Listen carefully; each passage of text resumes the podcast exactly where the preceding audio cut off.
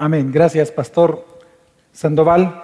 Hermanos, sean bienvenidos a este último servicio del año 2021 que como iglesia local, gracias a gracia, estamos celebrando esta noche. Sean bienvenidos realmente en nombre de todos los que estamos sirviéndole en este día.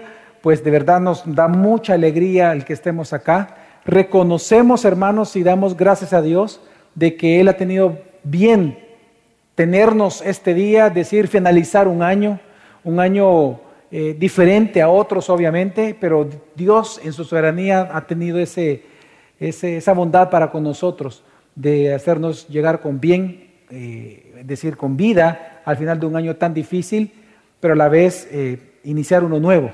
Así que con esa acción de gracias a Dios es que esta noche nos encontramos acá, porque bien usted podría, nosotros podemos estar en un hospital o simplemente como ganancia, obviamente, estar en el cielo estar delante del Señor, pero Él ha tenido por bien tenernos hoy acá. Amén. Y por lo tanto venimos con acción de gracias y venimos con alabanzas al Señor. Amén. Así que sean bienvenidos a este servicio, hermanos, y quiero que, que en este día, yo quiero que reflexionemos sobre unos consejos y por sobre todo unas verdades que quiero compartir con ustedes. Y es que si nosotros lo notamos en el año 2021, Obviamente ha sido un año difícil en todo sentido. Para algunos, por ejemplo, su mayor preocupación fue no enfermar. Eh, me imagino que la mayoría actualmente, eh, por lo que pasó en el servicio pasado, que pedí que levantaran la mano, la gran mayoría no había enfermado de COVID y, gloria a Dios. Es decir, una preocupación genuina que hay en las familias hoy en día cristianas es, pues, en general las personas en no enfermar. Si vemos los presupuestos familiares, lo que es el aspecto del presupuesto de salud está dentro del segundo tercer eh, presupuesto más importante de la familia. Para otros quizás su mayor preocupación fue sanar. Tal vez ha sido un año difícil para usted, un año lleno de muchas enfermedades. Tal vez estuvo a punto de morir y su preocupación más grande fue sanar. Para otros tal vez la mayor preocupación fue tener un trabajo. Tal vez inició el año sin trabajo o lo despidieron en medio del mismo. Para otros quizás es estudiar. Eh, por ejemplo, mi hija el año pasado fue de las, eh, graduaciones COVID, que en donde no hubieron ninguna graduación, sino que todo fue virtual, porque estábamos en cuarentena y prácticamente todos los países del mundo estaban en cuarentena. Así que hay muchas preocupaciones que han envuelto a la familia salvadoreña y a los cristianos salvadoreños en este año 2021 y quizás la mayor preocupación de todas de los cristianos es tratar de encontrar una nueva normalidad de vida sin dejar de honrar a Dios. Tal vez tu más grande preocupación o tu más grande desafío en el año 2021 fue tratar de encontrar una nueva normalidad y continuar dándole la gloria de vida al nombre del Señor. Sin embargo, hermanos, lamentablemente el año 2022 lo vamos a iniciar de la misma manera. El año 2021 lo iniciamos con, con mascarilla pues del 2022 lo vamos a iniciar con mascarilla. Y digo esto porque tenemos que comprender que la pandemia es parte de la disciplina de Dios, del juicio de Dios sobre el mundo. Dios es también juez y no lo podemos olvidar, Él es un juez justo. Y por eso es que nosotros, hoy que vamos a iniciar un año en donde vamos a iniciar de manera muy similar a como iniciamos el año 2021, yo quiero que reflexionemos en tres verdades muy básicas, pero importantes y por ser verdades son necesarias, que deben de moldear nuestra vida diaria en este año 2022. Y la primera verdad que yo quiero, hermano, que por favor invitarlo a que no olvide en todo el año 2022 y todos los días de su vida siempre recordar es que nosotros, los cristianos, somos lo que somos por la gracia de Dios. Mire, una tentación que siempre hay en los seres humanos en tiempos difíciles es intentar de replicar la vida, las decisiones o las formas de vida de personas que tienen éxito. Es intentar replicar la vida y la forma de vivir de aquellos que aparentan tener éxito. Por ejemplo, empresarios, influencers, eh, presentadores de televisión. Eh, hay personas que intentan vivir la vida de los ricos y los famosos, se decía antes.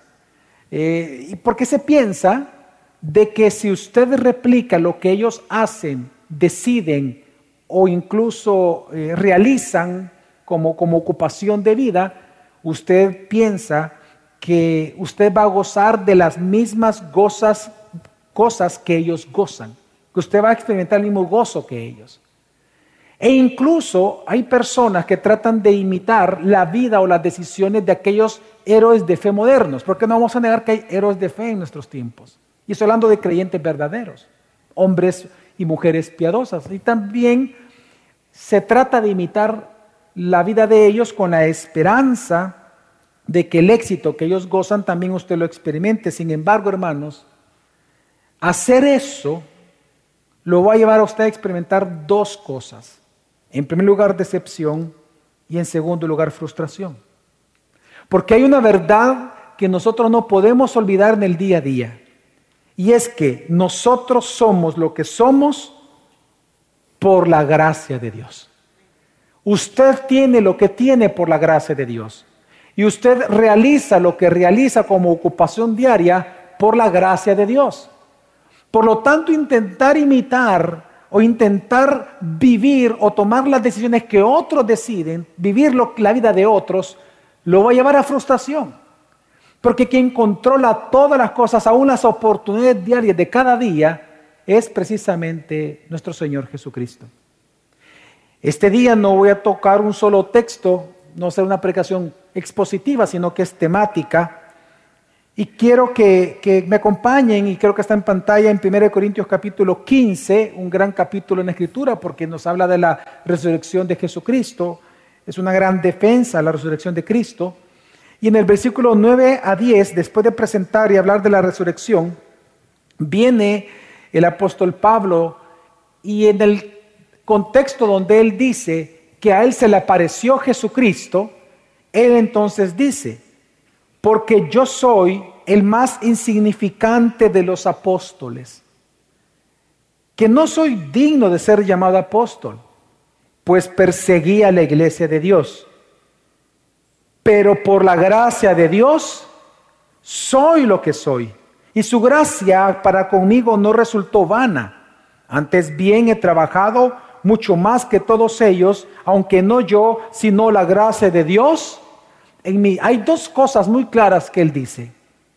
Que por la gracia de Dios él era lo que fue y por la gracia de Dios hizo lo que hizo. Hermanos,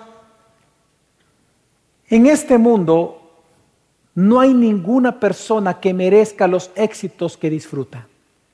No hay una sola persona. No importa que sea creyente y que no sea creyente, nadie es merecedor de nada. Sino que todo lo que el ser humano recibe es por la gracia de Dios. Santiago dice que Dios, el Padre de las Luces, es el que nos da todas las cosas. Y ahí ocupa la palabra bien, que todo bien viene de Él. Lo que está diciendo Santiago es una verdad universal, es parte de la gracia común de Dios, que por la gracia común de Dios, todo bien que toda persona recibe, aún el satánico, aún el ateo, aún el peor de los criminales, por ejemplo, aún el peor de los criminales puede tener el gozo de ver nacer un hijo. Esa dicha la puede experimentar aún el peor de los ateos. Pues precisamente lo que dice eh, Santiago es que todo bien que recibe cualquier persona del mundo, ese bien procede de Dios. Amén, hermanos. Y, esto es importante entender. Nadie recibe algo en este mundo porque lo merece. Si lo recibe es por la gracia de Dios. Es por la gracia común de Dios que los seres humanos recibimos inteligencia, fuerza, sabiduría, ¿Se recuerdan ustedes, hermanos, en Eclesiastés, cuando lo estudiamos en el capítulo 9, en la serie La vida bajo el sol, cuando hablamos de que todas las oportunidades que el ser humano experimenta para una buena inversión, por ejemplo, y que el mundo llama suerte, todo lo controla Dios. Y solo sucede en el mundo lo que Dios aprueba. Amén. Por lo tanto, ¿qué estoy tratando de decir? Hermanos, este texto lo que nos enseña a nosotros es la gran verdad de que si usted es algo, es por la gracia de Dios. Si usted tiene algo en su casa, si usted posee algo, es por la gracia de Dios. Y si usted puede hacer algo, alguna ocupación, es por la gracia de Dios. Y esto entonces tiene que motivarnos. Motivarnos de cara a un nuevo año. Porque significa que si fuera por nuestros pecados, ninguno aquí merece nada. Porque la paga del pecado es muerte. Ninguno de nosotros merece nada. Ni siquiera, ni siquiera merecemos reventar cohetes mañana. ¿No? No merecemos nada. No merecemos ni, ni tener ropa, ni tener familia, porque la paga del pecado es muerte. Mas, sin embargo, es porque Dios es un Dios de gracia y un Dios bondadoso, es que en Cristo Dios te ha dado sabiduría, fortaleza e inteligencia para enfrentar un nuevo año, el año 2022.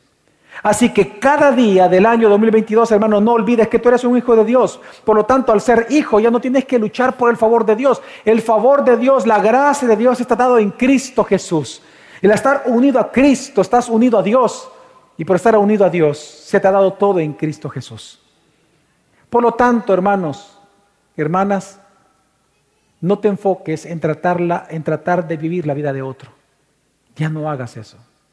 No te enfoques en, en tratar de vivir una vida como los demás. No envidies la vida de otros. Ni creas que el favor de Dios está en cosas, está en profesiones, está en cierto tipo de negocios. No significa que porque a fulano tu vecino le fue bien en cierta área, a ti te va a ir bien en esa misma área. No necesariamente. Si no es la voluntad de Dios para tu vida, todo te va a ir bien mal y al otro le va a ir bien bien. No trates de creer que Dios bendice cosas. Hermanos, Dios bendice personas. Y Dios te ha dado toda la bendición en Cristo Jesús. Entonces usa el favor de Dios y disfrútalo. Y mantente en esa confianza, en esa esperanza, en esa seguridad del que, el Dios que te rescató, Él te sostiene y te provee cada día. Y Él dirige tu vida para bien. Por lo tanto, hermano, una vez más, reconoce que cualquier cosa que tú seas, cualquier cosa que tú logres, cualquier cosa que tú tengas en el año 2022, solamente será por la gracia de Dios. Segunda verdad que no debemos de olvidar, hermanos, y es que cualquier cosa que decidamos hacer, hagámoslo para la gloria de Dios. Dice 1 de Corintios, ahí mismo en la 1 de Corintios escuché que algunos están ocupando su Biblia, los felicito, voy a esperar que busquen ahora 1 de Corintios 10. Aunque está en pantalla, vamos a esperarlos. 1 de Corintios 10. Y busque por favor el versículo 31 y 32. Dice así la palabra del Señor. Entonces, ya sea que comáis, que bebáis, o que hagáis cualquier cosa, hacedlo todo para la gloria de Dios. No seáis motivo de tropiezo ni a judíos, ni a griegos, ni a la iglesia de Dios. Este texto lo que está enseñando es que cualquier cosa que tú quieras hacer, hazla siempre y cuando sea correcto según la voluntad de Dios. Y debes de hacerlo para la gloria de Dios. Pero ojo, eso que tú hagas para la gloria de Dios, que no sea un motivo de tropezo para tus hermanos. En otras palabras, tus acciones importan delante de los ojos de tus hermanos de tu iglesia local. No todo lo que tú haces, no todo lo deberías de hacer solo porque es permitido, sino que si vas a hacer algo, que no cause tropiezo a tu hermano, y segundo, que sea para la gloria de Dios. ¿Por qué digo esto? Porque otra tentación, hermanos, que surge en una persona en tiempos de crisis, en tiempos difíciles como los que estamos viviendo, es tratar de hacer cualquier cosa sin que nos importe la opinión de los demás. Ahora bien, en cierto sentido, tú tienes que vivir sin que te importe lo que otros digan de ti, pero hay que ponerlo en contexto. Por ejemplo, cuando tú tienes que cumplir una responsabilidad delante de Dios, Dios te, ha dado un matrimonio. Tú tienes que ser fiel a tu esposo, fiel a tu esposa, buen padre para tus hijos, buena madre para tus hijos, buenos hijos para tus padres. Y sucesivamente. Tienes que congregarte, tienes que orar. En estas cosas, en lo que tenemos que hacer porque somos hijos de Dios y la Biblia nos demanda, obviamente no nos tiene que importar lo que la gente opine de nosotros. Amén, hermanos. Amén. Porque tenemos que temer primero a Dios antes que a los hombres. Estamos correctos. Pero eso no es lo que está diciendo el texto. El texto lo que está diciendo es lo siguiente. Lo que sucede muchas veces en tiempos de crisis o en tiempos difíciles es que llega un momento en que tú para protegerte haces cualquier cosa para salir adelante sin que te importe el testimonio que tú le das a tu iglesia local. Y Dios dice que eso no es así. Por eso dice la escritura, cualquier cosa que tú hagas, hazla para la gloria de Dios, porque haciéndolo para la gloria de Dios, entonces, dice la escritura, no serás motivo de tropiezo para otros hermanos. En otras palabras, hermanos, sus acciones, tus acciones, sí importan a tu iglesia local. Y es que miren, Muchas personas, algunas veces los cristianos en tiempos difíciles viven sin considerar sus acciones o palabras y no se dan cuenta, no se percatan o no son conscientes de que tus palabras y tus acciones, hermanos, o bien van a edificar a tu iglesia local, a tus hermanos de tu iglesia local en este nuevo año, o bien lo van a pervertir. Piensa por un momento. ¿Acaso tu forma de servir a Dios o tu forma de no servir a Dios en este año pervirtió a tu iglesia local o la edificó? Tu forma de hablar, tu forma de expresarte. Y vamos a un caso muy claro y obvio para, para, para que todos seamos entendidos en este punto. La forma en que tú te expresas de tus autoridades en tu iglesia local. No lo digo porque algo ha ocurrido, simplemente como un ejemplo, porque es bien obvio. ¿Tus palabras edificaron a tus hermanos? ¿O tu burla y queja de tus autoridades lo pervirtieron? Le trajeron ojos de malicia en contra de ellos. Y ese ejemplo multiplícalo a cualquier otro. Tu forma de vida, tu forma de comportarte, tu diezmar o no diezmar, ofrendar o no ofrendar. Venir, congregarte o no congregarte. Edificó a tus hermanos o los pervierte cuando ellos te ven. Es que este mandamiento o este doble mandamiento, porque son dos, de darle la gloria a Dios y no ser de tropiezo para la iglesia local, tiene un contexto. Ahí mismo en el versículo 23 vamos a ver cómo comenzó ese tema. En el versículo 23 y 24 dice, todo es lícito, pero no todo es de provecho o es conveniente. Todo es lícito, dice Pablo, pero no todo edifica. Entonces, ¿cuál es la conclusión o cuál es el mandato? Nadie busque su propio bien, sino el de su prójimo. Hoy en día, hermanos, estamos viviendo una cultura muy, pero muy egocéntrica. Esta cultura salvadoreña todo el tiempo te dice a ti que no te importe lo que digan tus hermanos. Que no te importe lo que la gente piense de ti. Haz lo que tú quieras. Pero en el contexto de la vida de iglesia, eso no aplica. Tus acciones importan. Tus acciones, tus palabras. Dios lo que está diciendo es no busques tu propio bien a expensas del bien de tu prójimo. Por lo tanto, este texto habla de mesura, de guardar el corazón del hermano, de ser ejemplo de piedad. Por lo tanto, hermanos, la verdad, una verdad que tenemos que atesorar en este año, por cierto, no dije cuál es el título del sermón, el título del sermón es Atesorables principios para un nuevo año. Una segunda verdad que tenemos que atesorar para este nuevo año es que cualquier cosa que tú decidas hacer, hermano, hazlo para la gloria de Dios. ¿Qué significa eso? Que haga famoso el nombre de Dios. Tus decisiones, tus acciones, tus palabras en la oficina, tus palabras en el lugar de, estudios, tus palabras en tu casa, tus palabras en el bus, tus palabras en el Uber, tus palabras cuando vas manejando, tus palabras el mañana 31 cuando estés celebrando algo, que hagan famoso el nombre de Dios. Amén, hermanos. Y tercer verdad, tercer consejo. Recuerda que de todo lo que tú hagas en el año 2022, de todo darás cuentas a Dios. Vamos a leer Eclesiastés, por favor hermanos, vámonos a Eclesiastés, capítulo 11. Es un texto que ya hemos estudiado, pero para aquellos que tienen la Biblia en sus manos, Eclesiastés capítulo 11, y quiero que leamos el versículo 9. Dice la palabra del Señor. 11.9. Alégrate joven en tu juventud y tome placer tu corazón en los días de tu juventud. Sigue los impulsos de tu corazón y el gusto de tus ojos. Mas debes saber que por todas estas cosas Dios te traerá a juicio.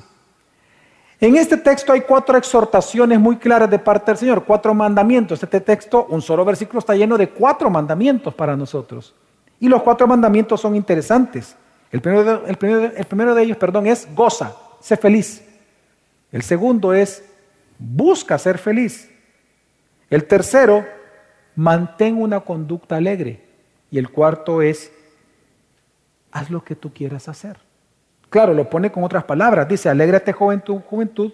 Y el segundo mandamiento es, tome placer tu corazón todos los días de tu vida. Luego dice, sigue los impulsos de tu corazón. Y el cuarto mandamiento es, sigue el gusto de tus ojos. Pero en estos cuatro mandamientos en positivos hay una advertencia.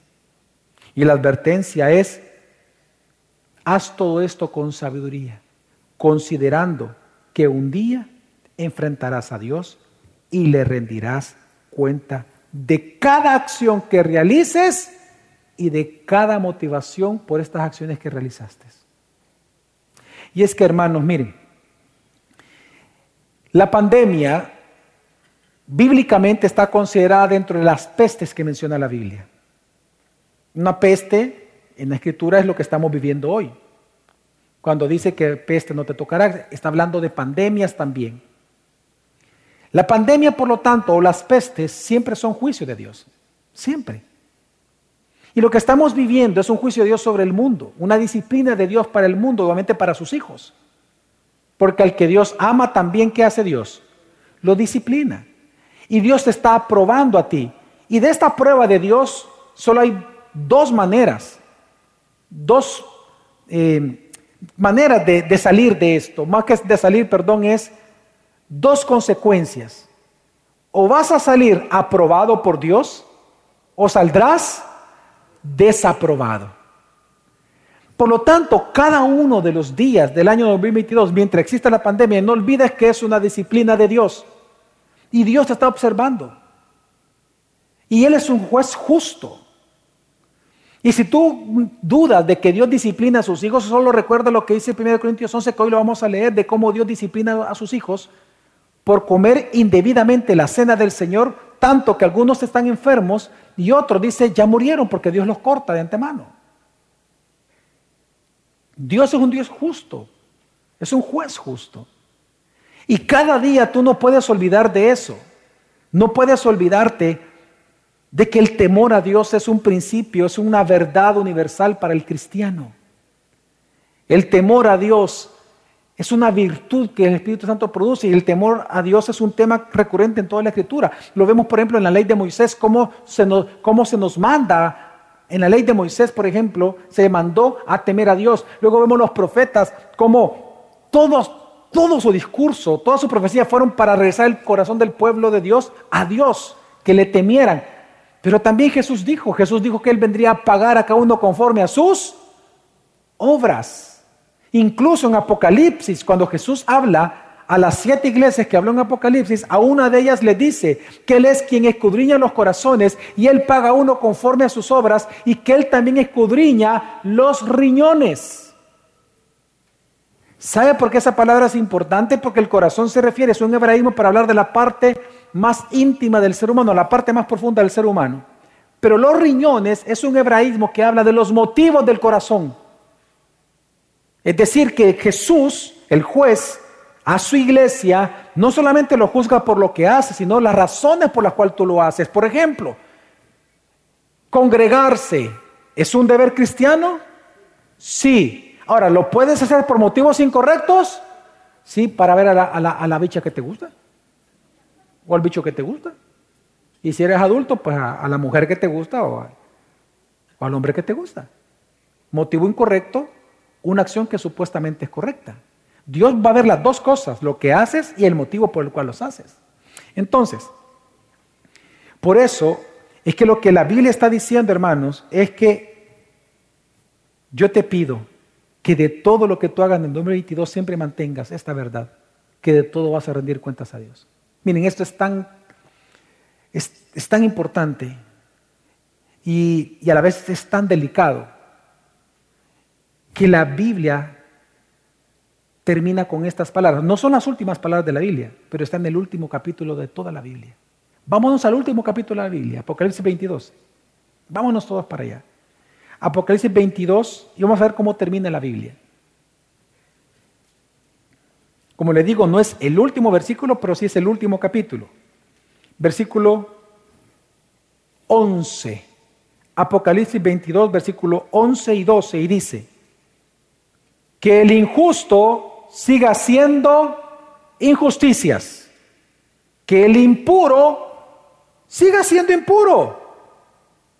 Ah, pero que el justo siga practicando la justicia y el que, es santo, ¿cuántos santos hay aquí en Cristo? Siga guardándose santo. Ahora, ¿por qué? ¿Por qué tenemos que temer a Dios?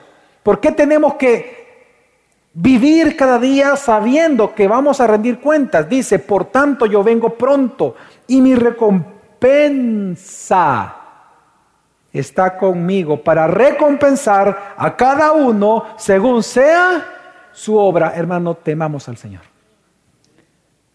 Al final, hermanos, ¿cómo tú vivirás el año 2022 cada día va a ser tu decisión? Así que haz lo que quieras. Haz lo que quieras. Si quieres invertir, invierte. Si quieres cambiar de trabajo, cambia de trabajo. Si quieres poner una empresa, pon una empresa. Si quieres casarte, cásate. Si quieres eh, eh, eh, tener hijos, ten hijos. haz lo que quieras que según tú vas a ser feliz. Pero recuerda que de todo eso, en todo el año, darás cuenta a Dios.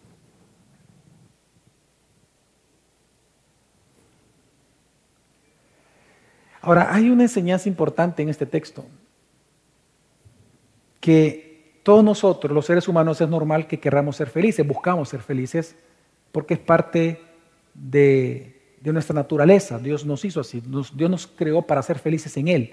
Y del momento que el hombre pecó, se separó de Dios, perdió su felicidad. Ahora en Cristo nos somos recuperados en esa felicidad. Sin embargo, lo que está diciendo el texto es que ser feliz, hermanos, solo es posible cuando tú consideras las consecuencias eternas de tus acciones presentes. La Biblia está enseñando que la felicidad solo es posible cuando tú vives sin culpa delante de Dios.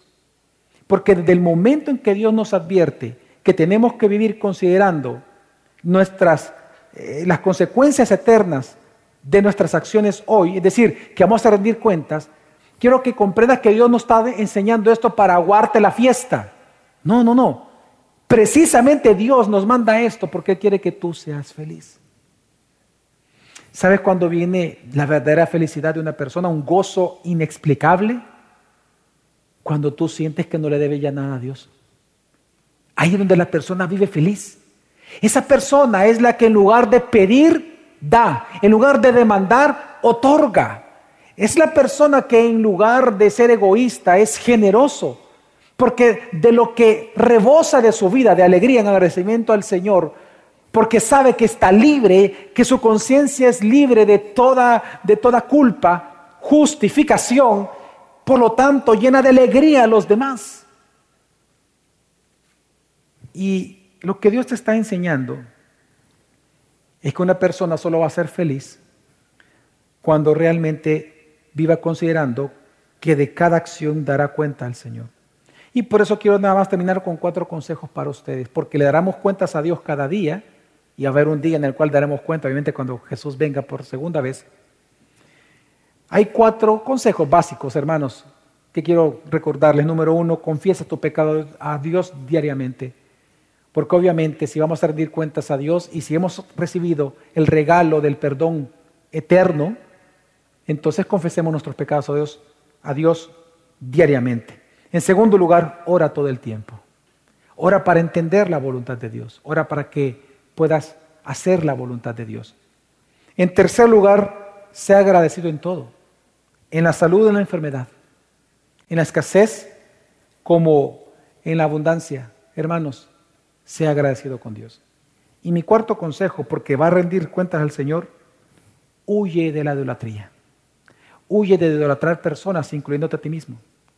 Huye de idolatrar personas, personajes, instituciones o cosas. Hermanos, en lugar de eso, reconoce que, Jesucristo es tu Señor en todos tus caminos. Reconócelo en todos sus caminos. Y como dice Proverbios 3.6, Él va a enderezar tu vida todos los días del año 2021. Reconócelo Él como el Señor. Amén. Vamos entonces a orar.